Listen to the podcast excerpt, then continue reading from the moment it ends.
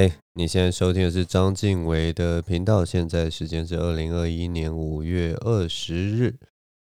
凌晨的十二点三十四分。哎，我最近其实在纠结一件事情，你们知道？呃，你们一定不知道，我真的要把这个赘字的习惯改掉。好了，我最近在纠结一件事情。就是我不知道你们会不会有这样子的那个情况，就是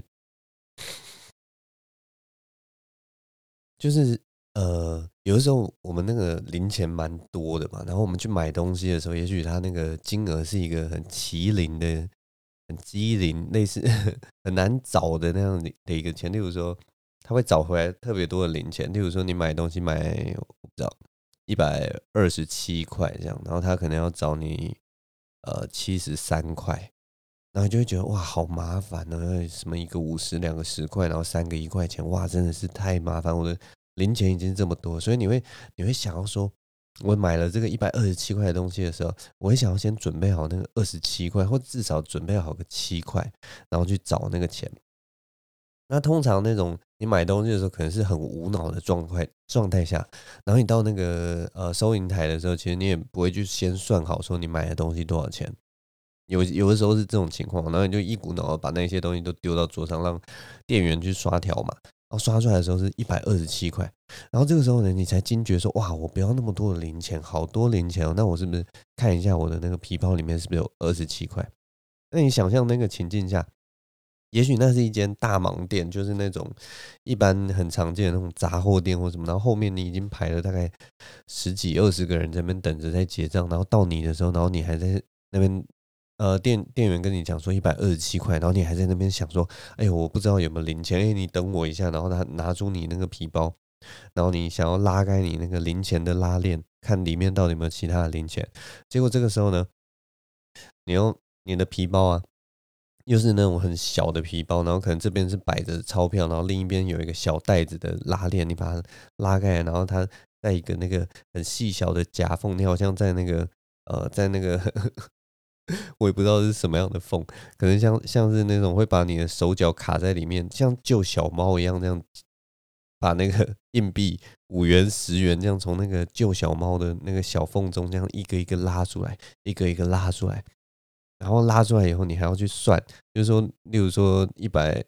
一百二十七块，一百二十七块，你可能要算你的七块钱。然后这个时候，你又看到好像，哎，你的一块钱特别多，所以你想要算七个一块钱，你不想要一个五块，然后两个一块就把这件事情打发，你想要把所有的零钱都都拿出来。然后于是呢，你从那个那个救小猫的那个缝里面，你就像一个专业的消防员一样，然后把一个一个一块从那个小缝里面。一点一滴这样拉出来，然后摆到桌上，摆到桌上，然后数到第六个拿出来之后，你发现里面已经都没有一块了。然后这个时候呢，你就心灰意冷的。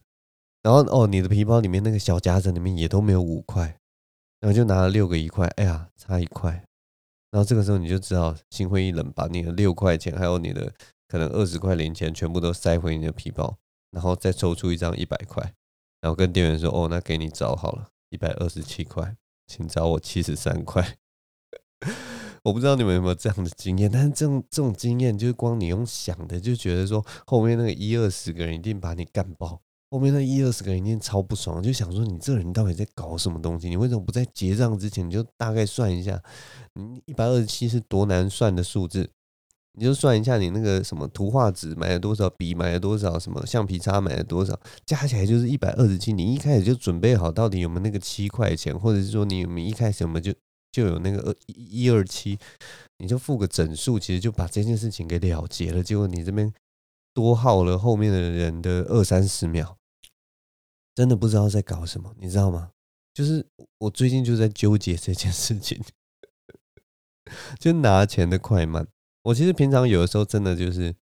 我真的去买东西的时候，我会事先就会把我的零钱直接拿在手上，你知道吗？我一边就是想说，我不知道结账出来会是多少钱，呃，毕竟我还是一个很懒得去算那个我到底买多少钱的人。但是我会把我所有的零钱，例如说我多了八块、九块或者三十几块，我就会拿在手上准备，然后另一边就是准备掏大钞，等到他讲多少多少钱，我就会把那个。钞票拿出来，然后再配上我手上的零钱，然后直接给他，然后再把所有的钱全部收好。这就是我现在的策略。但是有的时候当然还是很无脑，然后就会觉得，就会就会觉得很可怕。但是我我后来发现，我无脑的情况真的是太多了，你知道吗？就是我其实很少在算这种东西，都是大部分你知道，大家都是付了钱以后这样收回来收回来。所以我那个皮包啊，因为我的皮包就是像我刚讲的嘛，我的皮包是有一边是摆钞票，然后它旁边有一个小的侧袋，然后是用拉链拉开，里面就是可以放零钱这样子。所以我有时候那个零钱真的是满到真的很夸张。我有时候回家的时候会把零钱拿出来另外做整理啊，但是通常就是我在外面买东西的话，就是零钱会不断的累积，不断的累积嘛，所以我那个零钱包一直都很像那个便秘的肚子或者是胃胀气的那种肚子，就超大一个，然后很不舒服，然后 然后我都觉得那个皮包都变得特别重，你知道吗？好像是可以拿来砸人都没有关系的那种重量，我就觉得很很麻烦，零钱真的是一个很麻烦的东西啊，所以。我后来还有一阵子也也也蛮妙，反正我做做事情都是一阵一阵。后来还有一阵子就是，如果说我看到那个结账柜台旁边有那个什么浪浪猫狗啊的那种捐款箱啊，或者是说，呃，像麦当劳有一个那个捐什么麦当劳之家的那个捐款箱之类的，我如果拿到那个很很就是一块两块那种钱，你知道买这些东西常常会有多一块两块的情况。我有时候真的会觉得说，那我干脆就丢到那个箱子里面好了。也许这这一块两块，每个人都捐一块两块，也许就真的能够帮助到人。我每次都会这样想，所以我都会有的时候会觉得，哎呀，这个 皮包里这皮包真的太鼓了，丢一点进去好了。这就是我对于零钱的感受，零钱真的真的是一件很麻烦的事情。那我有时候也会在想，会不会有一天就是可以遇到那种很阿萨里的阿萨里的那种老板，就是说，哦，我要找你。假设说，然后你买一百二十七块，好，没关系啊，算你一百二就好了。他直接帮你把零头去掉。这种阿萨里店长，我其实有的时候有遇到了，有的时候像，诶、我们楼楼下附近有一个早餐店，他其实基本上就是我们的邻居啦，所以就是也平常会聊几句，然后会认识。然后我有时候买他的早餐会买到，例如说三十六块吧。然后我可能给他五十块，他可能就直接找我十五块，因为他也觉得三十六块我要找十四块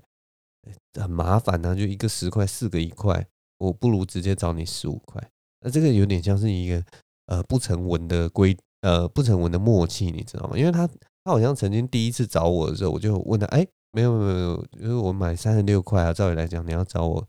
十四块才对，但是他后来他他就跟我说，他没关系啊，就是这样就方便了。所以，我后来如果真的都都买到那个三十六块的时候，我有时候可能都多买一些，就没有到三十六块。但是我如果真的又买到三十六块，他都每次都找我十五块，所以我每次都有一种赚到一块的感觉。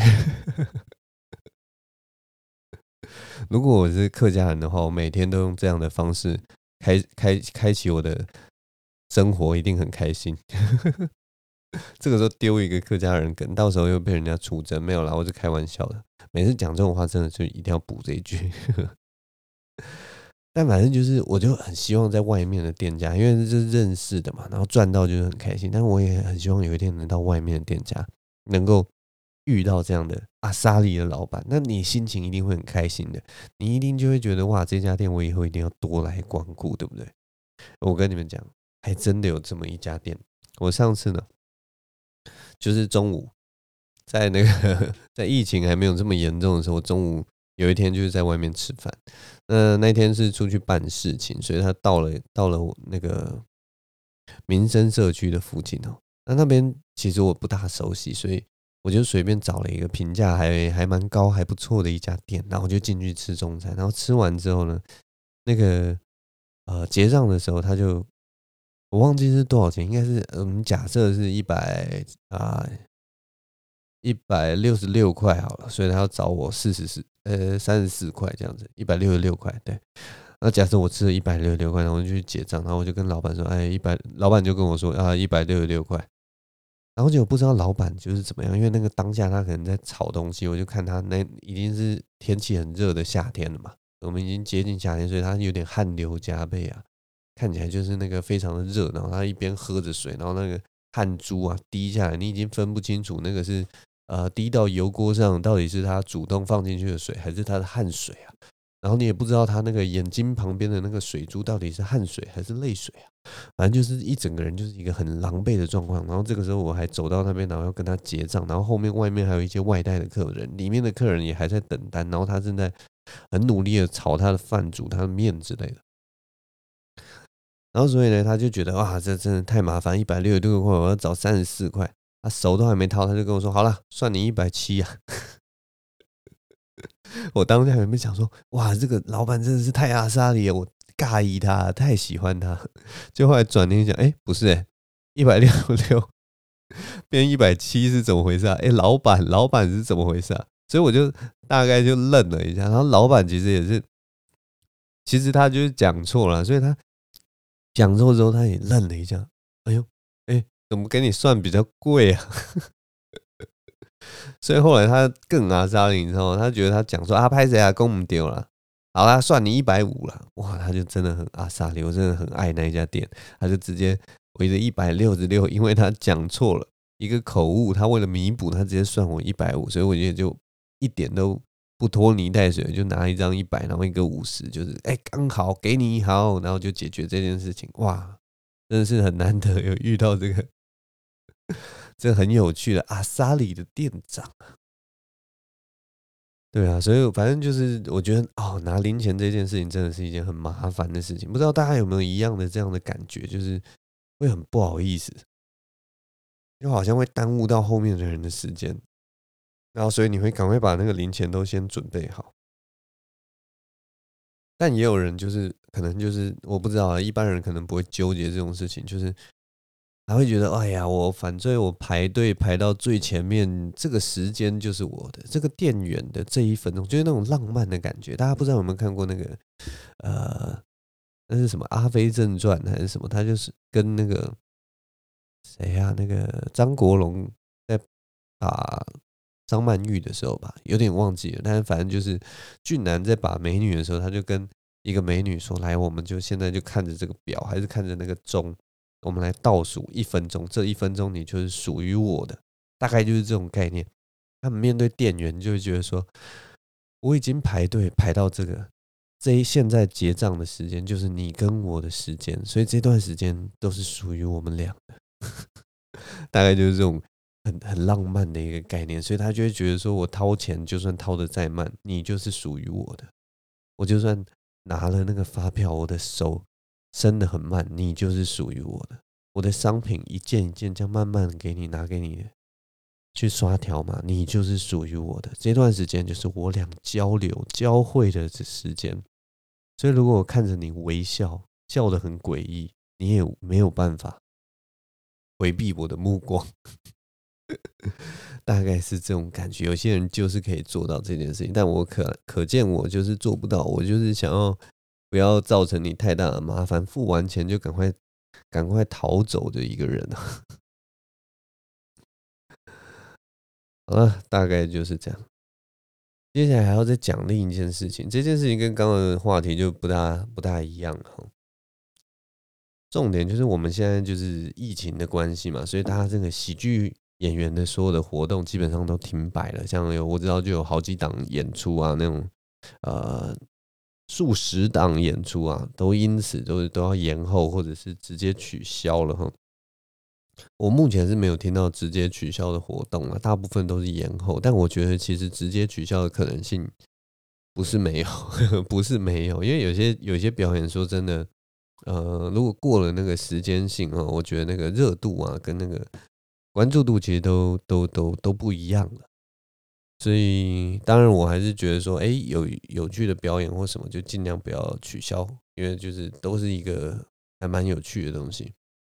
但反正就是因为大家都喜剧人基本上所有东西都停摆了，所以我们就呃有很多喜剧人都转到去做 live 的 live 的表演，就线上 live 的表演。那我之前也有就是有参加一个喜剧演员固定的一个 live 的活动，我原本以为他。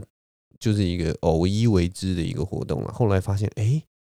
他他们好像慢慢就是有有有有尽量就是把频率就是弄得还蛮规律，然后不断的去去去办呐、那这个活动就是在我们办在那个 Clubhouse 上面的一个，嗯，呃，Clubhouse 百灵果冠名赞助的呃喜剧大喜利 的这样一个活动。那大家听到这个名字“喜剧大喜利”，是不是一开始就是还蛮听不懂？说这个的。Clubhouse 大喜利，大喜利到底是什么东西啊？那我在这边跟大家介绍一下，大喜利基本上就是一个日本的，呃，一个丢梗的一个一个一个活动啊。我其实没有办法好好的把它做一个很详尽的一个介绍，但是我就大概用我的印象这样讲了。反正它就一个日本来的一个活动，那它其实那个形式非常的简单，它的形式就是说，我们现在有一个出题人，然后有一个答题者。那通常会是很多的答题者，有的时候三到五位，有的时候十几位这样子。那当出题人讲出一个前提之后，那答题者就可以用任何方式，天马行空的，或者是直球的方式，或者是没有逻辑的方式，无厘头的方式也可以去回答他那个题目。那他其实关键的条件就是说，要大家觉得有趣，要大家觉得好笑。有的时候也许只是巧妙，那一样大家就是哎，会因为你这个想法而得到一点呃刺激或灵感。有的时候其实也是还蛮不错的一个呃一个发挥。所以呢，他他基本上就是会有这样的形式，就有一个出题者，然后有答题者，然后当然就是会请来几个评判或裁判啦。那我们在 Clubhouse 上的方式就是哎，出题者。出题者就直接当我们的裁判，就是如果说你回答的东西能够逗笑他们，能让他们觉得有趣的话，那他们就会给你一分两分这样子，然后以积分的方式，每一轮呢一个题目嘛，他没有不不就是不限答题者回答几次，然后就是你就一直丢答案上来，一直丢答案，一直丢答案，那有趣的答案就会得到分，没有趣的答案可能。就会被评审打枪，那你就得到零分。那最后就是看谁的积分最高，就获胜。所以它是一个还蛮直觉的一个形式哈。那我觉得这个东西很吃那种现场的表现，还有现场即兴的那种脑袋的想法。因为我其实之前他们在那个卡米蒂一直都有在玩大喜利这个活动哈，但是呢，我一直都没有没有上台去玩。其中一个原因就是，其实我就是我有跟我的那个听众讲过好几次，我其实有蛮严重的这个舞台恐惧症啊。所以我只要上了舞台之后，我第一个反应就是我的脑袋会一片空白，我基本上是真的会紧张到无法思考的那种情况。当然，也许这个东西，也许一回生二回熟吧。但是我总是觉得说，哎，那我要先把我的心理建设好，我才可以上去。我总是要经过练习什么的。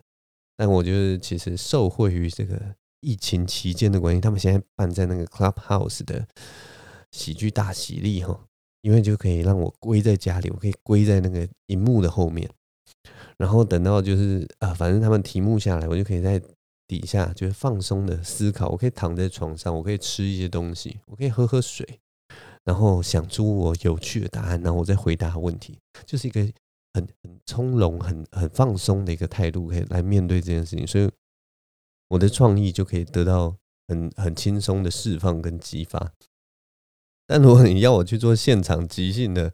那种大喜利哦，我可能我觉得我的表现就会不会好，甚至你只要很简单，你只甚至录影的话，我可能表现就不好了。因为觉得我只要一紧张，我的那个创意就马上就被局限住，所以我最适合的方式就躲在暗处，然后平常都不用做任何的接触，我也不用管管什么呃现场的目光，或者说任何人的目光，我只要好好的想着他给了我这个题目，然后我给出什么样的答案，然后可以让这件事情变得好笑，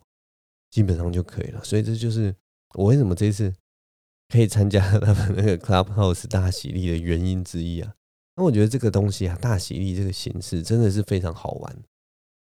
因为其实它就是呃，你也不用怕丢脸，就是你丢出的答案其实也不用怕丢脸，因为大家就是去尝试去突破，想要搞笑嘛。那那你如果有一点点那种喜剧的 sense 的话，你就可以往你自己喜欢的方向去去构思，说你的答案要往什么样的方向，然后呃，看能不能出乎观众的意料之外。所以我其实在这边可以跟大家分享，就是玩大喜利的一个最简单的方法。玩大喜利最简单的方法就是，就是当题目出来之后，每个人一定一开始心里会有跳出一个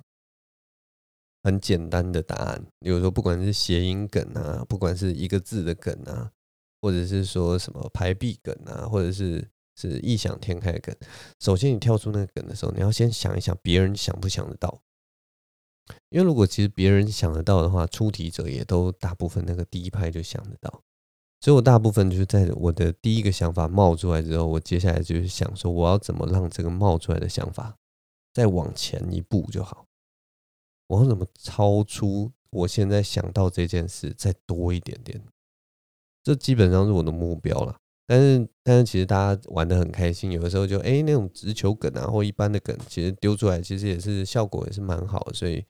我只是讲说，跟大家分享一下我是怎么去想那些东西的，因为我会觉，所以我所以我一般在答题的时候，我的那个节奏会比较慢一点，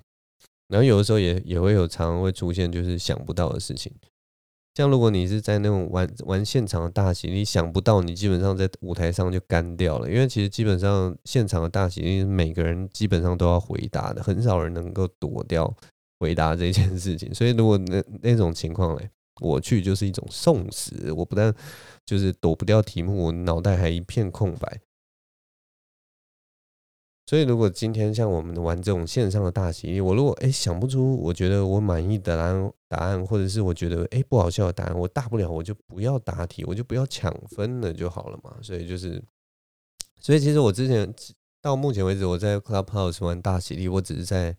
一方面是训练自己思考，然后另一方面是哎，我希望能够。呃，给大家一些比较不一样的答案，给大家一些我觉得很有趣的答案，所以我其实也是志在参加跟分享啊，呃，并没有想要说，哎，我玩这个大 Clubhouse 大喜利就是要拼积分拿冠军什么这种，就方向不大一样啊。嗯、不过不过，其实我觉得大喜利啊，这个这个形式多多少少还是有它的一个我不喜欢的地方在。我不喜欢的地方就是大喜利。我一方面觉得哇，这个东西在训练，在训练那个哇，刚怎么忽然没声音？总之，大喜利这个东西就是在训练演员的那种即兴反应，还有那种即兴的喜剧的力力量。我觉得是非常啊非常有趣的一个一个格式啊。但是呢，它最令人讨厌的地方就是说，如果说你是做现场的话，你就必须讲。很很粗浅的笑话，因为你有时候你就真的想不到嘛，所以你当然心中还是会有一些就是哎简单的简单的东西。那你其实你心里对我来讲啊，我的心里就会已经预期说这个东西就是不会中，这个东西就是不会让现场发笑，而且没有那么有趣。但是如果你在做现场，你没有办法跳过它，主持人有的时候就会 cue 你说，哎，你已经很久没发言了，那你要不要？这个笑话你就丢一个梗，那这个时候如果你不接也很奇怪，你一直躲的话也很奇怪，所以你最后就是要走到那个啊麦克风前，讲出你最羞耻、最难笑、最最不知道自己在干嘛的那个答案。当然，某方面来讲，就是哎，这也是就是这个这个现场喜剧有趣的地方嘛。每个人都曾经跌倒，不管是多好笑的人，其实在做现场喜剧的时候，你一定。多多少少都有这样的空拍、落拍，或者是没中的时候啊，然后你就要设法去呃把它圆掉啊，或者是你直接用你的那个舞台超强的表现把它震慑住。就算是烂的东西，你也要充满自信的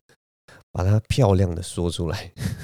你要撑住，你只要在舞台上面一天，就没有烂的台词，没有烂的笑话，没有烂的表现，你每一分每一秒都是珍贵的。大概就是用这种气势去去压制这个东西，但这个这个就是让我觉得有的时候很苦恼的东西，就是，哎，我打从心底有的时候，如果我是做现场的大喜力的话，我打从心里就是我觉得我现在讲的这个东西真的是烂透了，我没有想到更更更更棒的，我更喜欢的答案的时候，那我就是要被逼着逼上台讲，我觉得很烂的东西。对，这就是我我我玩大喜力最大的障碍了。那还好，现在 Clubhouse 是一个线上的活动，而且我觉得可以躲避讲烂答案这件事情。当然，有的时候我还是会讲烂答案，但是那个是我已经就是知道这是烂答案，然后我想讲，然后再去讲，也是有这样的情况。因为我觉得那个心境是不一样，一个是被迫要讲烂答案，一个是你就知道很烂，但是你想讲，就是对啊，那个起点跟终点不太一样啊，起始点初心不大一样，对啊，初心，我觉得做喜剧就是还是要回到初心呐。啊，这一拜还有什么事情可以讲？这一拜哦，不知道大家有没有去看那个？不知道大家有没有去看？诶、欸，萨泰尔最近有上了一支影片啊。萨泰尔最近上的那个《狗屎写手》里面是那个乔瑟夫的那个男助理叫 Kevin 吧，凯文的影片。那我最后今天最后一个故事，大概就是要跟大家分享一下，就是我跟凯文的故事啊。我靠！这样讲出来，大家都以为我跟凯文有一腿了啦。我跟你讲，不是，完全不是这样，就是一个，我只是要跟大家分享，就是在这家公司里面，他还有这家公司其实还蛮有趣的啦，就是有形形色色的人，每个人其实都蛮有特色的。我不得不说，因为他们里面这家公司其实都是很有趣的人。那可是如果说我要要要我说出来说，嗯。我最喜欢谁的话，我可能会说，我真的很喜欢凯文，你知道吗？如果真的从里面要选一个，我觉得呃，要跟我相伴终身，我为什么都会只要把自己牵到这样的呃那个死胡同里面？就是凯文，他真的是一个很好的人啊，他他他不只是就是在荧幕上就是哎、觉得啊他是一个蛮。蛮内敛害羞，然后中规中矩的人之外，他其实，在私底下也是一个非常温暖，而且非常呃非常不错的一个一个人才。我为什么要这样说呢？我就来跟大家讲一下，呃，我跟凯文非常非常少，但是唯一一次合作到的时候，然后我所感受到的感觉，然后还有发生了什么事情。总之，我那个时候就是在帮一家制作公司写稿，然后那家制作公司后来去找了乔瑟夫合作，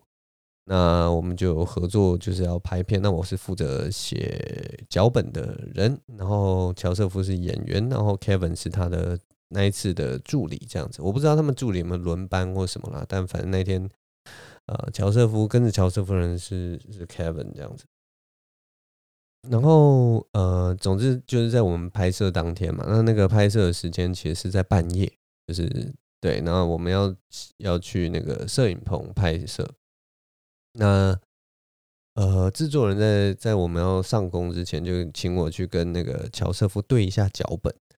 那所以我就好，我就想说好，没问题，我就跟 Kevin 约时间，然后就协调之后，就是说，哎，好，那我们就在拍摄日之前的几个小时，我们到那个。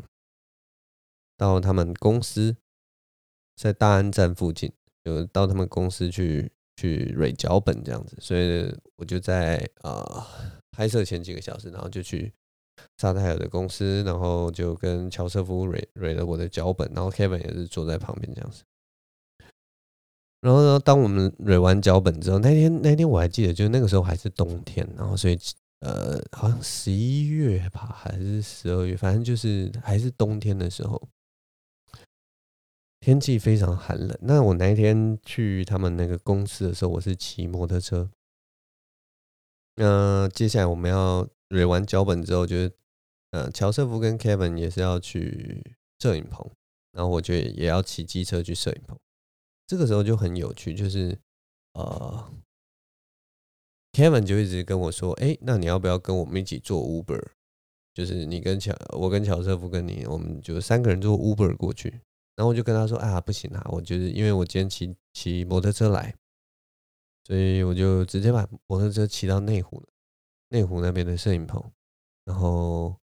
就好了，没关系。然后，但是 Kevin 就蛮执意的，他他执意的有点奇怪，他就说啊，没关系啊，反正我们就坐一台车过去嘛。然后我就说，可是这样我如果就是之后。”呃，拍摄完毕，大概会到凌晨的时间。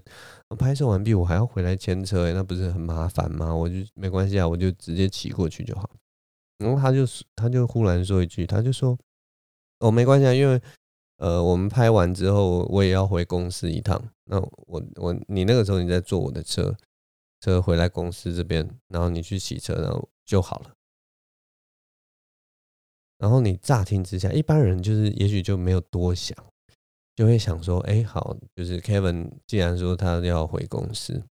那我就哎，那我就坐车嘛，反正坐车比较舒服啊，坐 Uber，而且它可以报账什么的，所以应该没有什么问题。那就呃，那我就坐车去摄影棚，那回程也是跟 Kevin 坐同一台车回到公司这边，呃，去骑机车就好了。可是你你们知道吗？我这人就是不会想的那么单纯。我我我一开始的反应就是，哎，奇怪。你凌晨的时间回来公司干什么？就算这间 公司是就是是一个呃上班时间很弹性，然后有很多杂事，有的时候是需要就是你呃花花一些额外的时间在家里自主办公的，或者是说他就是因为艺人的关系嘛，艺人的工作就是很有弹性，所以有时候会弄很晚，有时候会弄很早，这些我都懂。但是我们去了摄影棚之后，照理来讲，就是拍完拍摄完之后，就是没有别的事情啦。那他为什么还要回公司？对，这点我就不怎么理解，所以我就顿了一下，我就想说，为什么你要回公司？我就问了这句话：为什么你要回公司？然后 Kevin 就回我说：没有啊，就是呃，我我回来还要处理一些事情嘛，然后就是对，然后可能就是回来公司就做一些。做一些安排什么的，就是他有点含糊其辞，你知道吗？然后我就觉得越问越不对，我就直接真的就是，因为我就不喜欢那种拐弯子讲话的人，你知道吗？就是拐弯抹角的人，我最讨厌。我就直接跟他说：“你有必要回来公司吗？你如果没有必要的话，我就自己骑车去就好了。”就是你回答我这件这个问题，你今天是本来就要在公司，你本来就要在这里熬夜吗？还是说你有什么东西要赶，所以你非得回来公司赶？或者说你有什么资料是在公司，是你一定要今天处理，所以你我们拍摄可能到凌晨，我不知道三四点或者四四五点，我我我我不知道那个时候还不知道时间，所以说那个时间点你要回来公司，一定要在那个时候做嘛？然后他支支吾吾推拒了一回，就是后来就说没有啦，其实我没有，我我没有必要回来公司。所以他是，你知道那个初心是什么吗？他是为了怕我在寒风中，在冬天可能接近十度左右，或者是说十度以下的那个气温里面，他怕我这样骑车觉得啊、吹冷风，他觉得很不舍，所以他就觉得说，他希望我跟他，我跟乔瑟夫跟他一起坐车。到摄影棚，然后等到我们拍摄结束以后，再他再坐车把我送回公司以后，他再自己回家。他是一个非常非常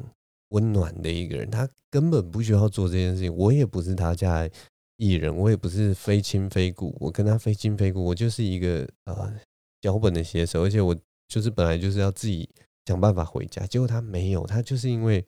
他觉得骑车很辛苦。然后他可能有有有有这样通勤的一个资源，然后他愿意跟我分享。我当下就觉得哇，Kevin 这个人真的是，而且而且他最有趣的就是说他，他想要给我这样的，呃，他想要让让照顾我的时候，他其实是用一个很很贴心的借口来照顾我。他不是说直接说啊，没关系啊，你就坐我的车，那反正我可以可以可以可以 cover，没问题啦，交交给我，我载你回来就好。他不是这样讲，他是绕了一个弯说：“哦，我还要回公司，所以呃，你就坐我的车，很顺道就好了。”他是去用一个这么这么有话语、这么这么有趣的一个说辞，好像要拐我过来，你知道吗？我当下就觉得哇，天哪，这个孩子，我应该可以叫他孩子了，我应该年纪比较大，比他大吧。如果他脸长那样，然后他后来跟我说他四十五岁，我我就我就算了，我就算了。但反正他应该比我年轻，我就觉得这个孩子真的人很好，真的真的非常的善良。所以我真的整间公司这个善意真的是超出我的想象，你知道吗？这种这种我不知道，如果我是女生，我当下我就觉得，干这一定要，这一定要追一下，对不对？这一定要追一下，这样的这样的人，他而且我觉得我相信他是无条件，就是对所有人都如此的善良，他不可能想要巴结我，巴结我没有什么用啊，对不对？反正我就觉得他真的是一个很好很好的人呐、啊，所以这整间公司我就就觉得哇，Kevin 真的是真是不可思议的暖男啊！我转念一想，该不会是他喜欢我吧？原来是他喜欢我，哎哎，早说嘛，Kevin，你喜欢我的话就早点说嘛。原来你进萨泰尔当初就是为了我啊！哎，早点说，我们就不用在这边暗通款款曲了，你说是不是？没有啦，就开开玩笑，大家都 很喜欢乱开 Kevin 的玩笑。但我真的觉得他是一个很棒的人啊，因为我觉得我我我啊又要倚老卖老，反正就是到了这个年纪，就是大概三十三十郎当岁，你我觉得就是你嗯接受那种不麻烦的善意，呃，已经很常见了，大家都很愿意去做举手之劳这件事情。但是像这种就是。愿意付出到麻烦自己的这种善意，其实真的越来越少，而且越来越珍贵。我每次遇到这样的善意，我都觉得哇，遇一个真的要好好珍惜一个，或者遇一个你一定要啊牢记在心。这样这这样的人，居然愿意呃为你着想，尤其是哎、我们真的是只只见这一次面，我们之前可能就只有点点头打招呼这样子，我们从来没有什么交集的。但是能够啊、能够对一个陌生的人这么好的人呐、一定我觉得本性一定是不坏的。大概就是我这次 的一点小想法哎，这就是我跟 Kevin 的一点小邂逅，跟大家分享，算是一个 这个喜剧圈的一个 side note，一个一个一个意识了。那如果说，如果说我这个有违反到什么 工作伦理的话，虽然是一个很很很温暖的故事，但是如果有违反到什么工作伦理的话，我要在这边跟大家讲，这全都是我虚构的。又在讲这种无聊的帮自己打预防针的事情，没有啦，他真的是一个好人了。好，就算违反了什么工作伦理也没关系啦，就是他是一个好人，我只是要证明他就是一个，他就是一个非常。非常令人真的好感度整个暴增的一个人。如果大家有有关注他的话，或者是蛮喜欢他的话，就去他的 IG 按按个赞吧。虽然我也不知道这样能帮助到他什么，但是他至少是一个可爱的孩子，给他一点成就感也是一个好事啊。总之，这就是我们今天的节目，差不多也是到这边了。我该讲的故事也都讲完了。大家，哎，这是疫情到目前为止都还好吗？因为我有些朋友啊，他就是因为这一一个礼拜啊，快两个礼拜的时间，他就只是待在家里，他就已经觉得快疯掉了。因为他以前是在外面啪啪照的人，然后所以他现在待在家里就觉得非常的痛苦，每天都觉得哎呀好无聊啊，一直想要跑出去玩，你知道吗？但像我这种人就还好，因为我就是一个活在室内跟网络的人。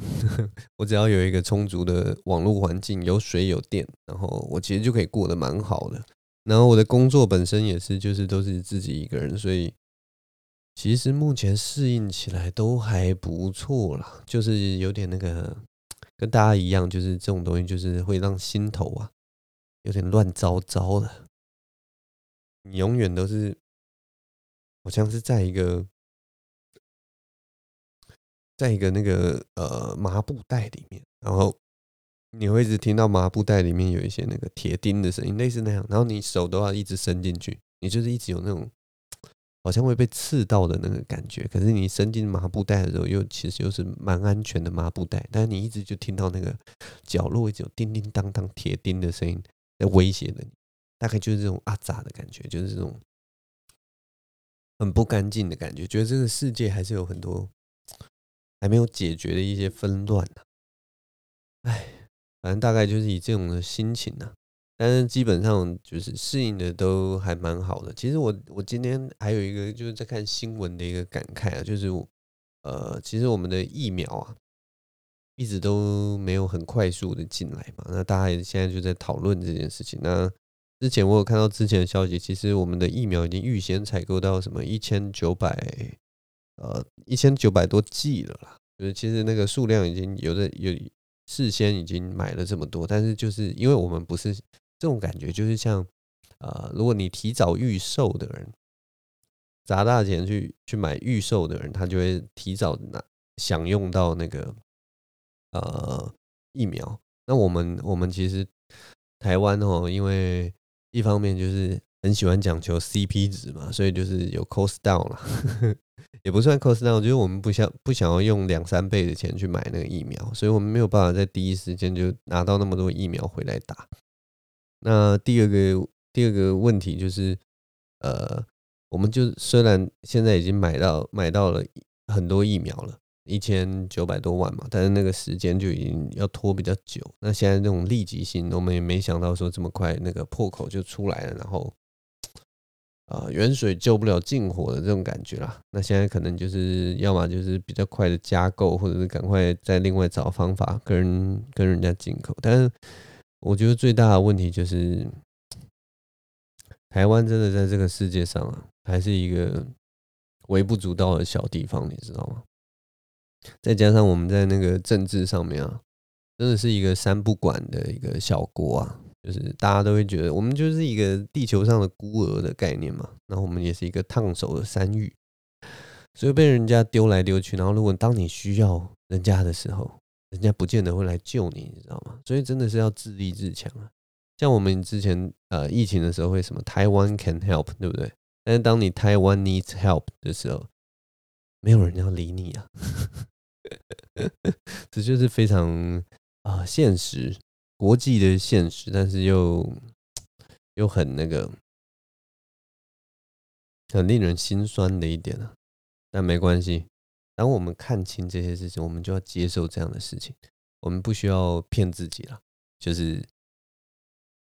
还是可以对这个世界。保有善意，因为人民都是无辜。但是如果到国与国之间，就永远都是利益至上。我们也不需要太天真的觉得说啊，我们对外面好，他们就会对我们好，不是不是不尽然的啦，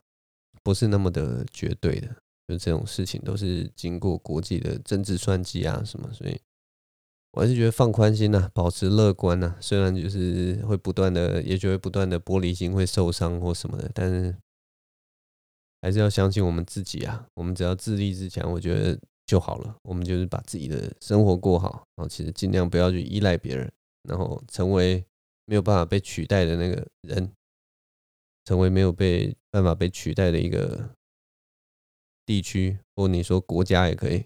我也不知道要讲什么，但是反正就是尽量做到这件事情。我相信。未来都会变得还不错啦，我们就是要变得台积电一样，我们就要变得跟台积电一样，在这个世界上目前呢，呃，这这五到十年内可能没有办法有人能够挑战它的地位啊。我们大概就是要变得跟台积电一样。好了，总之就是这样了。讲到政治就越来越无聊了，对不对？反正大概就是这样子。就是我今天刚看了那个那个那个那个报道之后，稍微又爬梳了一下。过去的报道所得到的一些结论啊，那这些东西也许我会讲错了，随便了，那就是一个心情的抒发。看完就是就北宋哎，啊，也也也很难过这样子，但也没办法，我们就是要接受，然后继续往前走啊。希望大家觉得接下来的疫情啊，也可以找到自己的适应方式，然后把自己的生活过得好一点。那我觉得台湾人还是很棒啊，都很怕死啊，所以就街上空无一人。那我希望就是中南部的朋友要小心一点，皮绷紧一点。至少双北现在是皮绷的蛮紧的。那我也希望赶快这些事情赶快过去，那我们就继续可以维持一个还不错的生活。好了，总之我们今天录音就录到现在了。那谢谢你的收听，我是张晋维，我们下周同一时间再见喽，拜拜。